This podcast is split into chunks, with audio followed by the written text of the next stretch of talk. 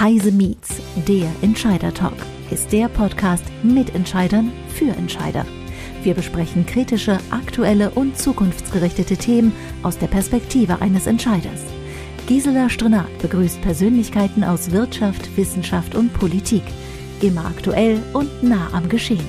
Ihr Gesprächspartner heute ist Tobias Lohmann, Geschäftsführer des Bildungswerkes der niedersächsischen Wirtschaft.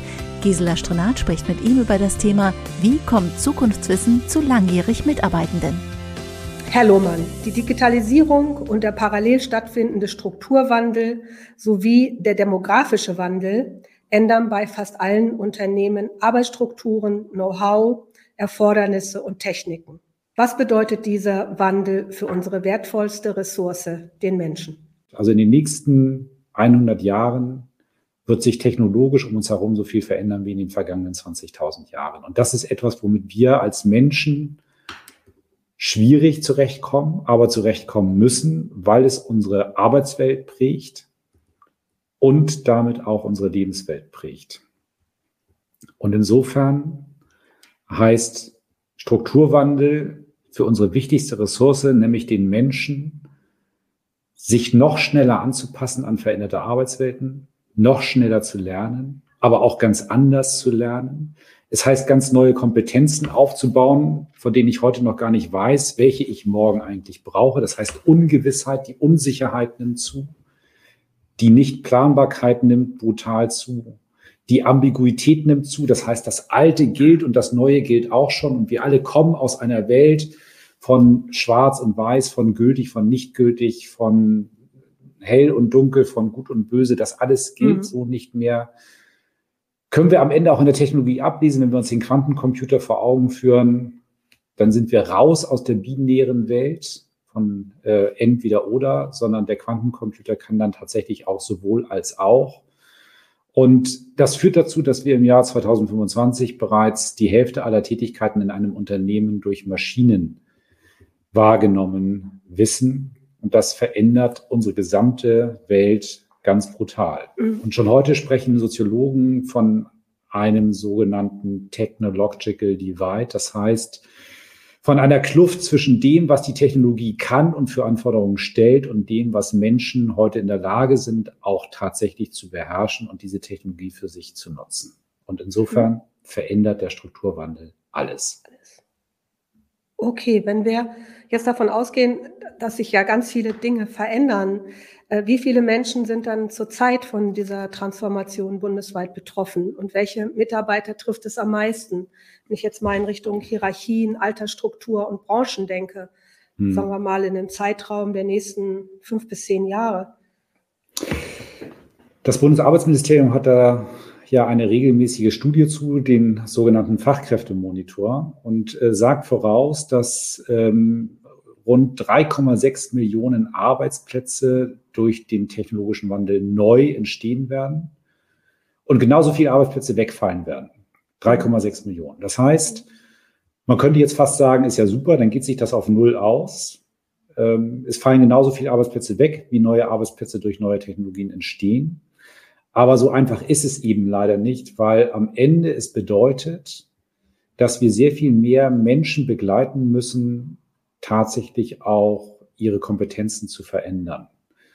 Und das World Economic Forum hat in seiner letzten Publikation, in seiner letzten Studie dargelegt, dass 55 Prozent aller Beschäftigten in Deutschland von einer Unsicherheit ihrer Kompetenzen betroffen sind. Das heißt, 55 Prozent aller sozialversicherungspflichtig Beschäftigten, das sind immerhin 20 Millionen in Deutschland, sind davon betroffen, dass sie das, was sie mal gelernt haben, vermutlich in den nächsten Jahren nicht mehr eins zu eins so anwenden können. Und das heißt, dass sie ein Upskilling brauchen. Das heißt, dass sie neu lernen müssen, neue Dinge dazu lernen müssen. Die Hälfte aller Beschäftigten. Nun begleitet das Bildungswerk der niedersächsischen Wirtschaft ein Programm der Bundesrepublik, den Transformationslotsen. Was ist die Aufgabe des Projektes und warum wurde das Projekt ins Leben gerufen? Hat das was mit diesen 55 Prozent verunsicherten Mitarbeitern zu tun? Es hat in jedem Fall was damit zu tun, dass wir natürlich sehen, dass es immer schwieriger wird zu sagen, in fünf Jahren brauche ich genau diese und diese Kompetenzen. So wie wir das aus früheren äh, Personalentwicklungsprogramm kennen, oder lassen Sie mich so sagen, wie wir das früher von Lernen her kannten. Wir sind ja alle in einem Lernverständnis groß geworden, wo wir dachten, wir wissen genau, was man in zehn Jahren braucht. Nehmen wir mal so diesen schönen Ausdruck, wir haben ausgelernt. Ein Auszubildender, eine Auszubildende hat ausgelernt. Das suggeriert ja, ich mache drei Jahre Ausbildung und dann bin ich fertig. Ich glaube, das ist immer noch bei einem ganzen Teil von Menschen tatsächlich auch ein gewisses Grundverständnis. Und wir sprechen schon ganz lange vom lebensbegleitenden Lernen, aber ich glaube, noch nie war es so nah dran und noch nie an solche Erfordernisse wie uns heute. Und ich spreche ganz viel mit Unternehmern, mit Geschäftsführungen, mit Unternehmensleitungen und sage, was tut ihr denn ganz konkret, um eure Mitarbeitenden in die Zukunft zu führen? A, die gute Nachricht ist, der Wille ist absolut vorhanden, für die Belegschaften was zu tun. Die Unternehmen wissen, das Anlagevermögen der Zukunft sind die Menschen. Weil die sind es, die die Roboter bedienen müssen, weiterentwickeln müssen, die künstliche Intelligenz anwenden müssen und, und, und. B, aber, und das ist die Ernüchterung, viele sagen, aber ich weiß ja gar nicht, in welche Qualifikationen ich diese Menschen bringen muss. Und das hat was mit unserem alten Lernverständnis zu tun, weil wir immer noch daherkommen, dass wir sagen, wir erkennen ein Problem, wir haben eine neue Technologie, daraus leiten wir dann ab, welche Kompetenzen wir vermitteln müssen, was Menschen lernen müssen. Und dann gehen die dahin. Dann sitzt da jemand, ein schlauer Kopf, der hat einen Tag Seminar mit zwölf Leuten, die danach genauso schlau sind wie vorher. Das funktioniert so nicht mehr. Und deswegen haben wir gesagt, ähm, wir müssen ein Programm entwickeln, in dem wir Menschen dazu befähigen, das aus der Echtzeit ihrer Tätigkeit heraus zu entwickeln, was sie eigentlich brauchen. Das heißt, zu lernen, was noch zu lernen ist.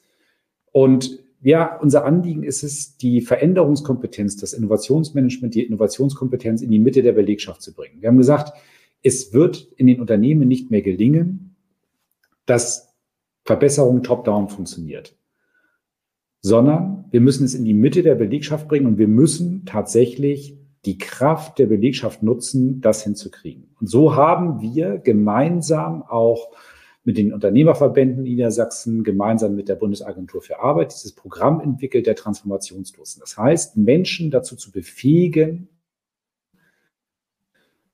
zum einen technologisch auf Augenhöhe mit den technischen Experten auch zu agieren, B, aber daraus auch abzuleiten, welche Potenziale ergeben sich aus meinem unmittelbaren Kontext heraus und C, das dann auch voranzutreiben mit ihren Kolleginnen und Kollegen tatsächlich vor Ort. Und das heißt, es hat zwei Säulen. Das eine ist eine Qualifizierung, eine klassische Qualifizierung. Und das andere ist der Aufbau von lernenden Netzwerken, wo wir ein Peer-to-Peer-Learning ermöglichen, wo die Menschen in ihrem Arbeitsprozess genau das lernen können, was für ihren Arbeitsprozess auch notwendig ist. Ähm, haben Sie erste Erfahrungen, wie dieses Programm von äh, den betroffenen Unternehmen und den Mitarbeiter und Mitarbeiterinnen angenommen wird? Ja, wir haben jetzt zwei Qualifizierungsdurchgänge abgeschlossen mit über 30 Teilnehmern aus mehr als neun Unternehmen.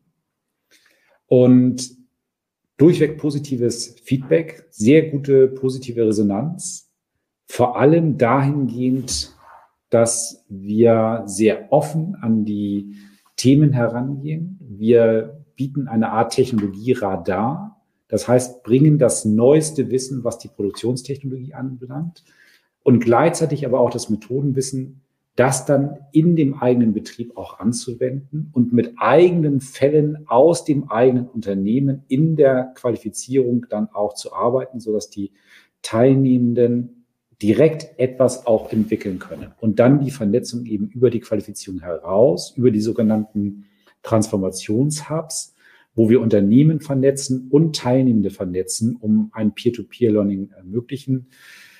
Es gibt große Unternehmen im äh, Bereich äh, des Automobilbaus, die das Programm, was wir entwickelt haben, jetzt auch komplett für sich anwenden möchten, äh, wo wir es auch in-house dann auch anwenden sollen, durchführen sollen, äh, weil sie sagen, das ist genau der Punkt. Wir können nicht mehr klassisch curricular lernen, sondern wir müssen hier die Menschen befähigen, selber zu gucken, wie sie das finden, was sie lernen müssen. Das heißt, Lernen in Echtzeit oder eben äh, im Sinne eines Micro-Consulting, im Sinne auch von äh, Learning on Demand hier sehr arbeitsplatzorientiert und arbeitsprozessorientiert auch vorzugehen. Mhm.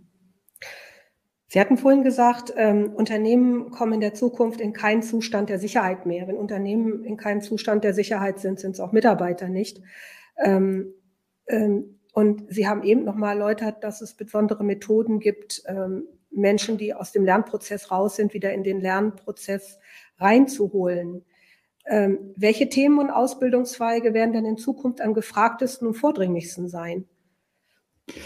Ja, das ist äh, immer die Gretchenfrage. Ne? Ähm, also was muss ich denn heute lernen, um in fünf Jahren auch noch Bestand zu haben im Arbeitsmarkt? Und an dieser Stelle rate ich sehr dazu, wirklich mit Ehrlichkeit auch an die Fragestellung und an die Beantwortung der Frage heranzugehen. Ähm, wir sollten uns nichts vormachen. Wir können keine glasklare Antwort darauf geben.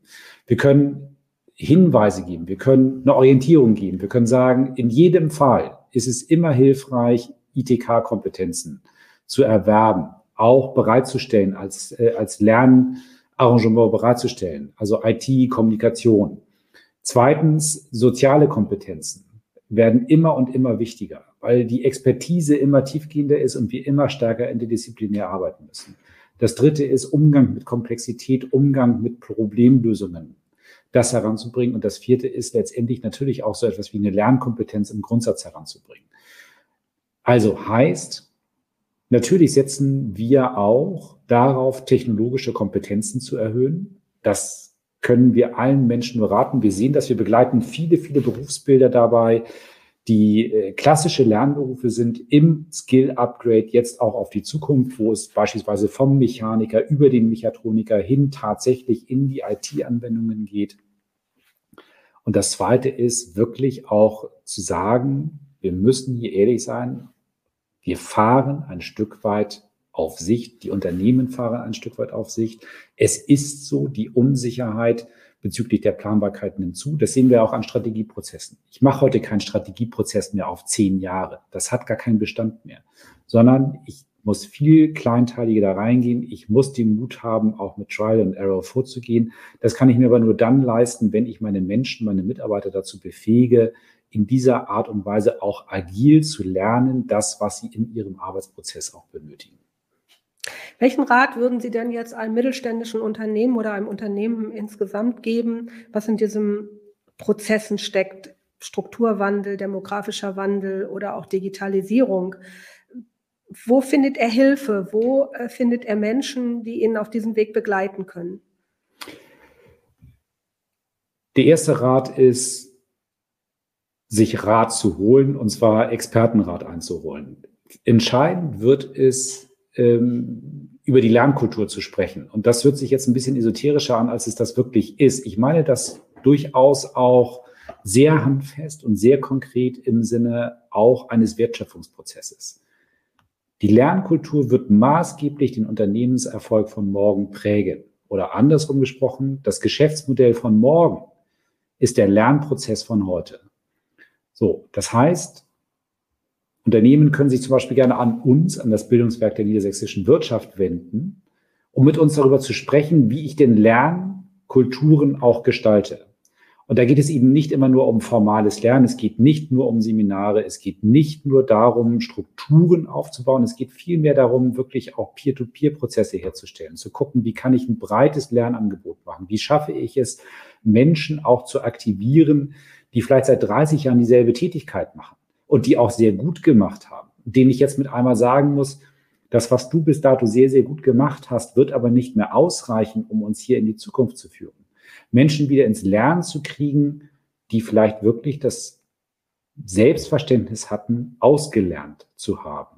Ja, das heißt, ich muss Lernen attraktiv gestalten. Das hört sich immer wahnsinnig einfach an, meine Erfahrung ist und mein Blick auf die Dinge ist, die Personalabteilungen sind darauf mehrheitlich nicht eingestellt. Sie kommen immer noch aus einem sehr klassischen Lernverständnis, sehr curricular. Ich mache eine große, große Analyse, dann mache ich ein großes, großes Qualifizierungsprogramm und das dauert alles viel, viel zu lange. Und insofern geht es darum, sich Unterstützung zu holen, Lernexperten zu organisieren, die auch das gesamte Thema nicht formales und informelles Lernen mit einem Unternehmen so organisieren, dass es zur Unternehmenskultur passt und insgesamt auch die Unternehmenskultur und damit die Unternehmensentwicklung auch weiter vorantreibt. Wie wichtig bei, sind bei dieser Vermittlung von neuem Expertenwissen Netzwerke, Schulungsplattformen und sonstige Angebote am Markt? Wir von Heise bauen ja im Moment auch die Heise Akademie auf, wo wir auch dieses lebenslange Lernen anbieten. Ich weiß, das BMW hat auch äh, eine Plattform. Wie wichtig sind diese Plattformen in Zukunft? Ja, solche Plattformen sind immens wichtig, ähm, weil wir doch bekennen müssen, es geht um die Breite des Angebots. Also wir können uns das so vorstellen, es geht ja darum, letztendlich die Digitalisierung ist ja auch ein Riesensegen.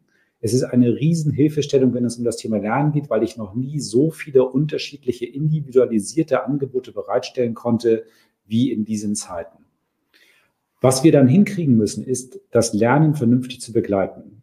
Ein Trugschluss wäre es zu glauben, ich stelle eine Plattform bereit, sage den Leuten so und so kommt ihr dahin, schaltet den Zugang frei, schaltet den Content frei und dann funktioniert das von sich. Das wird in der Mehrzahl der Fälle nicht von alleine funktionieren, sondern ich muss eine Lernbegleitung organisieren, die die Menschen dabei begleitet, dieses Lernen auch für sich selber zu nutzen, zu erkunden und zu ergründen. Aber solche Plattformen im Grundsatz wie die Heise Akademie beispielsweise mit diesem breiten Spektrum, was dort an IT-Schulungen, an, an Software-Schulungen, äh, auch angedacht ist, auch in dieser Art und Weise, wie das methodisch didaktisch aufbereitet ist, ist genau das, was Menschen brauchen, nämlich Lernen in Echtzeit, wenn ich in meinem Arbeitsprozess auf eine Fragestellung stoße, diese Fragestellung kompetent beantwortet zu bekommen über eine kleine Lerneinheit. Ich sage immer so ein bisschen äh, lapidar, am besten lernen die Menschen dann, wenn sie gar nicht das Gefühl haben, dass sie lernen, sondern wenn Sie das Bewusstsein haben, ich löse gerade eine Fragestellung, die ich bei mir im Arbeitsprozess habe. Das sind diese Heureka-Momente, ja, wo wir alle eine Lösung auf etwas finden, was uns gerade umtreibt. Und das ist dieses Erfolgsgefühl, dann damit auch einen Schritt weiterzukommen. Und die Vernetzung ist immens wichtig, weil Lernen bleibt ein soziales Ereignis. Wir sind am besten dann in einem Lernprozess, wenn wir uns miteinander austauschen, auch das ist eigentlich überhaupt gar keine neue Erkenntnis. Wir wissen das schon lange, ja, dass 70 Prozent dessen, was wir lernen, direkt in meiner Tätigkeit gelernt wird, direkt in meinem Arbeitsumfeld, 20 Prozent durch Kolleginnen und Kollegen, die ein Expertenwissen haben, die ich frage, wenn ich etwas nicht weiß, und nur 10 Prozent werden durch Seminare gelernt. Und das zu berücksichtigen heißt letztendlich, vernünftige Netzwerke aufzubauen. Die müssen moderiert und gepflegt werden. Das ist beispielsweise das, was wir auch als Bildungswerk in der sächsischen Wirtschaft tun. Mhm. Wie sichere ich dieses Wissen dann auch für Unternehmen? Ich meine, wir diskutieren seit, weiß ich nicht, Jahrzehnten über so Know-how-Datenbanken für Unternehmen und äh, wie, wie sichere ich dieses, Unterne diese, dieses Wissen im Unternehmen? Äh, haben Sie da Erfahrungen oder geht das Wissen immer mit dem Mitarbeiter wieder raus? Mehrheitlich ist das leider so, dass es mit dem Mitarbeiter auch das Unternehmen verlässt. Das ist aber ja kein, äh, das ist ja keine selbsterfüllende Prophezeiung, sondern das hat etwas damit zu tun, dass wir Wissenssicherung noch nicht aktiv und gut genug betreiben. Ich glaube, wir alle können uns an die Zeiten erinnern, als die sogenannten Wikis in den Unternehmen äh, Einzug gehalten haben. Und wir alle kennen diese Datenfriedhöfe, die da entstanden sind, wo dann eigene Wikigärtner ausgebildet werden mussten, die das durchforsten sollten, was andere Leute da eingestellt haben. Da kann ich nur sagen, das hat mit Wissensmanagement überhaupt nichts zu tun, sondern das hat was damit zu tun, dass Leute sich da entladen können, äh, um sich sichtbar zu machen. Aber das, was wir als Unternehmen brauchen, das, was wir brauchen, um unsere Wertschöpfung voranzutreiben, was wir brauchen, um unsere Unternehmensentwicklung voranzutreiben, ist ja das echte Know-how. Das ist genau das, was zwischen den Ohren sitzt und was ich sichtbar machen muss. Aber da haben wir ja heute sicherlich deutlich bessere Möglichkeiten, das auch technologisch abzubilden, nämlich äh, indem ich äh, letztendlich das nachbilde, was wir in den sozialen Netzwerken ja vorfinden, wo ja mehrheitlich, wenn wir uns das mal so angucken, die Menschen überhaupt gar kein Problem damit haben, ihr Wissen zu teilen und auch ihr Know-how zu teilen. Und das müssen wir in den Unternehmen, diesen Mechanismus und diese Attraktivität, den müssen wir, das müssen wir in den Unternehmen sichtbar machen. Und damit haben wir schon 50 Prozent des Lernens in einem Unternehmen letztendlich äh, dann auch tatsächlich abgedeckt. Also wenn wir das Know-how, was in den Köpfen der Leuten sitzt, so attraktiv sichtbar machen. Ja, beispielsweise eben, indem wir es wie ein soziales Netzwerk auch organisieren. Dann haben wir schon eine ganze Menge, wo die Menschen tatsächlich auch äh, nicht formal, informell auch weiter lernen können. So, und dafür beispielsweise haben wir eine Plattform entwickelt, das auch zu tun. Das muss dann verzahnt werden mit den formalen Lernangeboten. Aber mehrheitlich müssen die Menschen das aus sich heraus tun. Es muss attraktiv sein und es muss incentiviert sein. Und wir müssen natürlich die moderne Technologie nutzen, dass automatisch der Content auch kuratiert wird. Da haben wir natürlich mit der künstlichen Intelligenz auch neue Möglichkeiten, das dann auch attraktiv aufzubauen. Aber wir müssen es besser machen als das, was die Wikis so in den 2000ern versucht haben zu leisten. Wenn wir ja uns mal die Altersstrukturen von Unternehmen anschauen, ist das Durchschnittsalter ja oftmals bei 45, 50 fast oder zwischen, also in der Regel bei 45. Nun haben wir ja junge Mitarbeiter, die reinkommen, die aus die, die sogenannten Digital Natives sind. Und wir haben die, sagen wir mal, etwas älteren, äh, die sicherlich ähm, einiges privat auch schon im Umfeld Digitalisierung gelernt haben. Haben Sie Erfahrungen, wie ich diese zwei unterschiedlichen Generationen zusammenbringe? Früher war es so, der Ältere hat dem Jungen etwas beigebracht. Eigentlich ist es ja heute umgedreht. Wie, wie verkraftet ein Unternehmen diesen, diesen Mind Change, der da im Moment stattfindet? Ja, das ist eine ganz spannende Frage. Treibt ja ganz viele Unternehmen um und ich werde das oft gefragt, äh, wie wir das denn eigentlich tun. Und wir haben ja eine ganze Zeit lang äh, auch so Seminare angeboten, wie Führen von altersgemischten Teams. Was ja tatsächlich stattfindet, ist eine völlige Paradigmenverschiebung, äh, so wie Sie es gerade sagten. Also aus einer ältesten Tradition heraus, aus einer Vorstellung von Seniorität hin zu alle macht den Jungen. Und ich glaube, wir alle tun gut daran, hier ein Stück weit wieder zu kalibrieren in Richtung ein echtes Miteinander der Generationen. Also womit wir gute Erfahrungen haben, ist es tatsächlich Tandems zu bilden oder Teams zu bilden, wo junge Leute, die natürlich näher dran sind an äh, digitalen äh, Technologien, an digitalen Medien, mit erfahrenen Mitarbeiterinnen und Mitarbeitern zusammenarbeiten und denen vielleicht technologisches Know-how näher bringen. Die erfahrenen Mitarbeiter den jungen Leuten näher bringen, wie gehe ich eigentlich mit der Informationsvielfalt um? Wie selektiere ich denn richtig? Wie bilde ich mir denn eine Meinung? Wie viel Wert hat denn mein persönliches Erfahrungswissen? Ja, und äh, das miteinander in den Einklang zu bringen und neben nicht einseitig aufzulösen, entweder zugunsten der Jungen und zu sagen, das sind die Digital Natives, die bringen das qua Geburt mit und die Alten müssen das alles noch lernen. Und andersrum, die Alten wissen immer, wie es geht und versuchen ihr Wissen downloadmäßig, 30 Jahre Erfahrungswissen downloadmäßig auf ein Problem des 21. Jahrhunderts anzuwenden. Das müssen wir auflösen, sondern eher in ein Miteinander bringen dann kriegen wir das vernünftig hin. Ich warne aber davor, das zu einseitig zugunsten der sogenannten Digital Natives aufzulösen. Ich glaube, wir alle kennen das Phänomen, dass man äh, eine 22-Jährige fragt, Mensch, wie ist denn das eigentlich mit deinem Smartphone? Wie, wie funktioniert denn das? Und sie kann es einem gar nicht erklären, wie es technologisch funktioniert, sondern das wird für bare Münze genommen, was da letztendlich technologisch passiert. Äh, und da ist manchmal ein Erfahrungswissen ja gar nicht so schlecht mit jemandem, der Dinge vielleicht anders meint, der fragt hat, auch anders reflektiert. Und das Miteinander, die Kompetenz dieser Generationen zusammenzubringen, das ist das, was uns, uns als Unternehmen auch voranbringt und was wirkliche Unternehmensentwicklung auch ausmacht. Erfahrungswissen und bisschen junge Wilden. Das war beim Bad eigentlich schon immer so. Das stimmt. Das haben wir eigentlich immer schon so gehandhabt. Vielleicht zum Abschluss unseres Gespräches noch, welchen Tipp würden Sie einem Unternehmer geben, wie er sich jetzt verhalten soll in dieser doch sehr verändernden Zeit? Ja, das in der Tat, das ist eine sehr, sehr treffende Frage. Und äh, der erste Tipp ist, es gibt keine Patentrezepte. Der zweite Tipp ist, machen Sie sich auf den Weg und gehen Sie das Thema Lernkultur in den Unternehmen an. Und das sage ich jetzt nicht, weil ich leidenschaftlicher Personaler und Bildungsmanager bin und äh, weil ich Geschäftsführer eines Bildungsunternehmens bin, sondern ich sage das, weil wir vor der größten Umschulung einer gesamten Beschäftigungsnation stehen. 55 Prozent aller Beschäftigten sind davon betroffen, ihre Skills, ihre Kompetenzen jetzt in den nächsten Jahren upgraden zu müssen. Und wenn wir das hinbekommen wollen und global nicht den Anschluss verlieren wollen und wenn wir das bezahlbar hinbekommen wollen, dann heißt das jetzt tatsächlich auch das Lernen so ins Unternehmen zu bringen, dass sich die Leute eben nicht komplett in Seminare schicke. Das ist ja gar nicht leistbar. Also heißt das, beschäftigen Sie sich mit der Lernkultur, mit der Unternehmenskultur, wie Sie das übereinander kriegen. Befähigen Sie Ihre Mitarbeiterinnen und Mitarbeiter selber dafür Sorge zu tragen, wie sie in Zukunft lernen wollen. Unterschätzen Sie Ihre Belegschaft nicht. Die Menschen sind lernwillig, die sind lernfähig, aber in der Regel nicht belehrbar. Das heißt, jeder von uns ist lernwillig, aber unbelehrbar. Sondern wir suchen uns das, was für uns relevant ist. Und äh, das sehen wir ja auch gerade jetzt bei der Bitkom, der aktuellsten Bitkom-Studie die Beschäftigten wollen das Thema selber in die Hand nehmen. Ja, bitte, das ist doch hervorragend.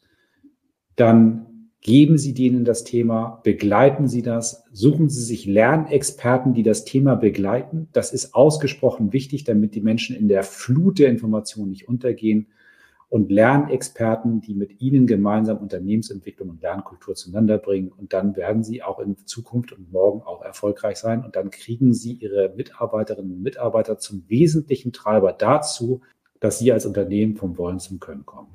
Vielen Dank, Herr Lohmann. Vielen Dank für die vielen tollen Anregungen. Vielen Dank auch für das, äh, fand ich, sehr interessante Gespräch äh, zu deinem doch sehr, sehr dringenden Thema, was wir in dieser Zeit des Wandels in den Griff bekommen müssen. Vielen Dank. Ja, danke Ihnen für das spannende Gespräch. Vielen Dank, Frau Strenat. Das war Heise Meets, der Entscheider Talk. Beim nächsten Mal begrüßt Gisela Strenat Helge Carsten Lauterbach, Group CIO bei Billfinger und Geschäftsführer der Billfinger Global IT Group zum Thema Anspruch eines CIO, mithalten und innovativ bleiben. Wir freuen uns auf Sie.